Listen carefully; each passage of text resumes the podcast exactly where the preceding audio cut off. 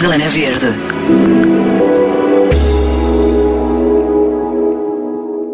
É um dos mais antigos festivais de cinema ambiental do mundo e o único do género em Portugal. Realiza-se sem paragens desde 1995 e são muitas as centenas de filmes, documentários, curtas, longas, conversas e encontros que servem de alerta para a preservação do planeta. Mário Branquinho é o fundador e está à frente do 27º Festival Internacional de Cinema Ambiental da Serra da Estrela, que este ano tem um número recorde. São 93 documentários de 20 países. As portas estão abertas em ceia de 9 a 16 de outubro. Mário, muito bem-vindo aqui ao Zona Verde. Uh, bom dia, é um prazer estar na Zona Verde e falar de, de um festival também é todo verde. É verdade.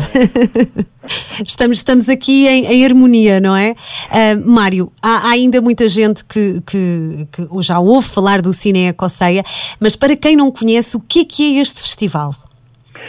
O Cineeco é um festival que é organizado pelo município de Ceia desde 1995 e que é um festival de cinema temático, portanto, eh, com filmes de temática ambiental, no sentido lato, eh, e, portanto, eh, com uma vasta gama de temas dentro deste grande tema que é o ambiente e que tem vindo a percorrer uma trajetória um, muito rica do ponto de vista uh, da sua ação junto dos públicos, do ponto de vista das obras cinematográficas que tem exibido, porque um, entendemos que o cinema é um instrumento importante para a promoção dos valores ambientais. E é isso que temos feito ao longo destes anos. Vamos para a 27 edição sendo que ao longo de todos estes anos eh, a missão do festival eh, se tem desdobrado cada vez mais, porque hum, este é um trabalho que tem de ser feito, deve ser feito.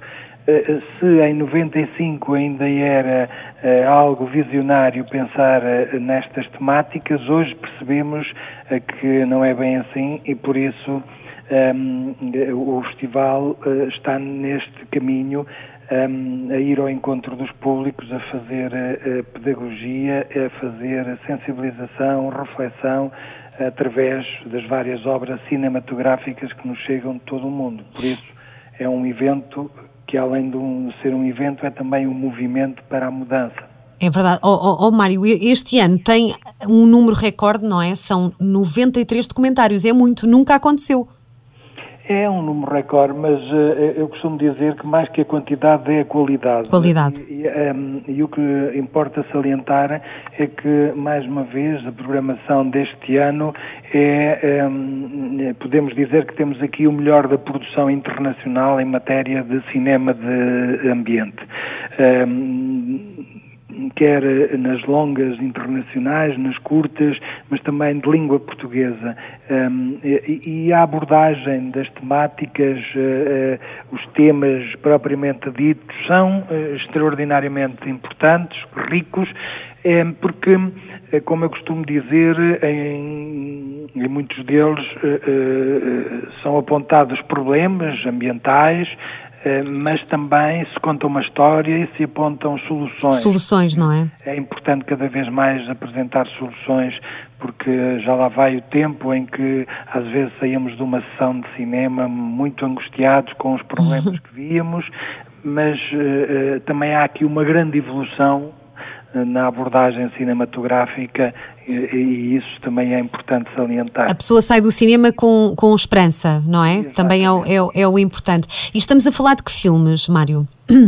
Um, desde logo assim os destaques os, os, os, uh, o que é que o que é que destaca mais portanto aqui em cada em cada secção qual é a sua um, recomendação, não é? No fundo é um bocadinho injusta esta pergunta, mas uh, assim, principais... Absolutamente, absolutamente. O festival divide-se em várias competições, desde logo a competição internacional longas, uh, com 10 longas internacionais uh, que, que são exibidas de, de, domingo até sexta-feira às 18 e às 21h30 na Casa da Cultura e aí há, é, são as superproduções, como eu costumo dizer, desde o Legacy, é, um filme do Ian Arthur Bertrand, um, famosíssimo documentarista francês que é, também é autor do Home, que esteve uhum no, no YouTube durante muitos anos e ainda está, um, mas também uh, outros de alguns outros realizadores franceses, que de resto uh, os realizadores franceses este ano predominam na, nesta competição, o Douce France, ou ainda também um, um, outro tu sais, de Emmanuel Caplin, de França, são documentários que nos apelam, digamos assim, a à, importância de, de, de, todos fazermos algo para mudar e inverter este ciclo terrível que, nos eh, leva a estas consequências das alterações climáticas. Mas há também o Living Water, que, que nos remete para a questão da água, eh, assim como o Árica. Outro tema tão urgente, não é? Exato. Eh, eh, assim como o Árica, que nos remete para a questão de, dos resíduos tóxicos de algumas minerações e, portanto, é também um tema bastante pertinente nesta competição. E há muitos portugueses também, não é? Absolutamente. Uh, nos portugueses já pontuam alguns na, na, competição de reportagens e séries televisivas, desde logo O Lado Negro do Azeite, da Sandra Coias, que é, que é um documentário belíssimo e que nos remete para uma preocupação também ela eh, pertinente, mas também outros, de outras condições, eh, desta competição que tem a ver com os fogos florestais ou do plástico nos oceanos. Um, e, e, depois a língua portuguesa tem uma competição própria, um, embora aqui eh, estes que falei competem na, na, na séries e reportagens de televisão, há as curtas de língua portuguesa, com, com várias obras também elas já premiadas em alguns festivais, uh, ainda agora uh, o Elo, de Alexandra Ramires, foi premiada pela Academia Portuguesa de Cinema, mas quem dizer se diz uh, muitas outras curtas metragens que fazem abordagens também às questões ambientais. E quatro longas de língua portuguesa, o Entre Leiras, da Cláudia Ribeiro, o Nossa Terra, o Nosso Altar, do André Guiomar, o Mar Infinito, do Carlos Amaral, e um, um brasileiro uh, que é sobre sonhos e liberdade, da Márcia Paredes e do Francisco Colombo, portanto, quatro longas a competir para o prémio maior desta competição, uh, a que se junta uma outra competição do panorama regional, uh, que é é uma forma de darmos oportunidade aos realizadores locais claro. de, de, também apresentarem obras, assim como também de fazerem abordagens a temáticas desta região. De fazer as honras da casa, não é? De uma região tão especial como é a Serra da Estrela. Claro. Uhum. Oh, oh, oh Mário, diga-me uma coisa, uh, como é que foi pensar, uh, uh, antes de mais, desculpe só, o, portanto, os bilhetes são todos gratuitos, não é? é um festival 100% gratuito. 100% gratuito, a pessoa só tem de, tem de reservar. Como é que funciona? Para quem, não, para quem nunca foi? Eh, pode chegar, eh, ver e entrar, como se diz. Okay. Mas também pode reservar, eh, vindo de longe, para a cautela. Embora este ano a lotação das salas é a 100%, o que também de algum modo nos permite ter aqui uma folga maior, já que o ano passado fizemos o festival com 50% de lotação. Pois, que é uma grande diferença, não é? Este ano fazemos a 100%, embora com o uso de máscara e com a desinfecção de mãos, cumprindo essas regras da DGS, mas a provar que é seguro e, portanto, por isso contamos também com públicos vindos de outras origens e latitudes. Acontece na Casa Municipal da Cultura em Ceia. Exatamente. Muito há bem. Há 26 anos. Ó oh, oh, oh, Mário, diga-me uma coisa, é, é, aí que eu ia. Quando idealizou o festival, uh, como, é, como é que era nessa altura? De, de onde é que lhe veio esta ideia? Um, imaginou que algum dia ia, ia passar, ia, ia chegar a 27 anos de, de, de existência? Como é, como é que foi? Qual foi a sua ideia original? Em 94, eh, enquanto jovem agente de desenvolvimento, organizei primeiro uma mostra de cinema amador um, sobre a temática ambiental, porque a ceia está na encosta da Serra da Estrela e a ideia era muito a defesa da, da paisagem, porque a Serra da Estrela tem uma reserva biogenética que importa preservar. e entendi que para além dos concursos de fotografia que já havia por, por vários lados, era importante haver um concurso de vídeo na altura e fiz uma, uma mostra no âmbito das atividades da Câmara Municipal de Ceia. Correu bem essa mostra e então propusemos uh, ao Presidente da Câmara um, a organização de um festival de, de, grande dimensão internacional. Procurámos alguns parceiros, na altura o Instituto da Conservação da Natureza, o Instituto de Promoção Ambiental. Um, como se diz em bom português, alinharam connosco, fizemos uma parceria e, e tudo deu certo até hoje fizemos essa trajetória.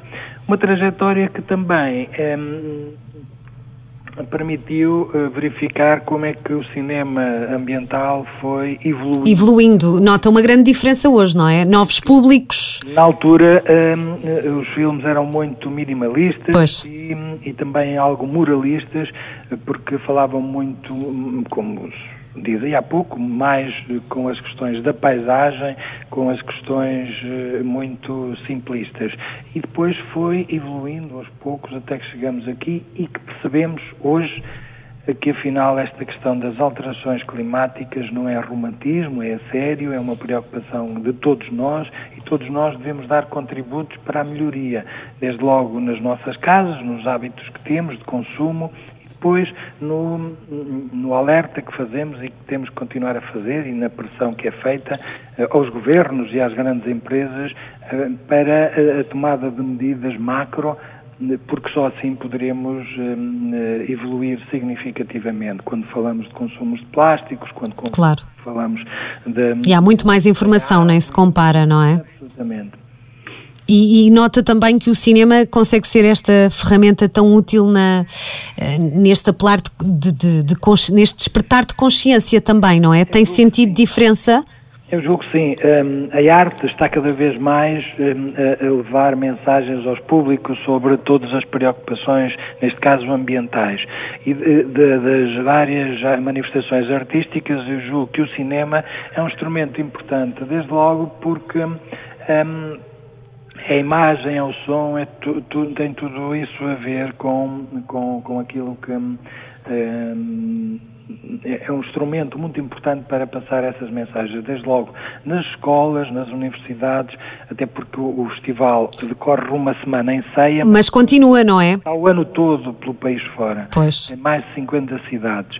E isso é importante, porque isso também é uma forma de continuarmos a cumprir a missão do festival, que é levar o cinema socioambiental aos vários públicos do país, neste caso, e outras vezes do mundo, porque também fazemos mostras internacionais. Em alguns países, e isso é, é, é importante. É Vão continuando a projetar, é isso? Uh, durante o. Ok.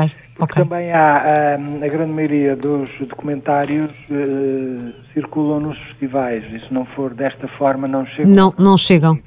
E portanto é, esse é o nosso papel e que vamos continuar a fazê-lo certamente.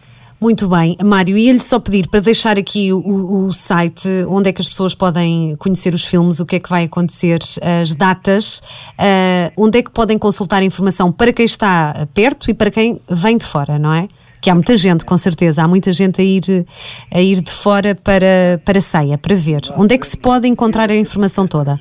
Tem uma boa gastronomia. Pois tem, tem. paisagem, tem, sabe acolher as pessoas, portanto, ceia acolhe nesta semana um, quem quiser vir visitar-nos, ver. Não é preciso pretexto, mas este é muito bom. Um, e pode acompanhar nas redes sociais, quer no Facebook, no Instagram, sobretudo, uh, e depois no site do festival em www.cineeco.pt. Portanto, toda a informação é hoje, um, uh, está a ser uh, colocada na sua quase totalidade e, portanto, pode acompanhar aí todo, toda a informação. Pronto, acho que já está tudo. Nós vemos-nos por lá, entretanto, porque vale a pena a viagem para conhecer este Cineco e, e, e um, um, bom festival. São os desejos aqui da, da M80 e do Zona Verde. Muito obrigado, aguardamos por nós. Obrigada, Mário. Zona Verde.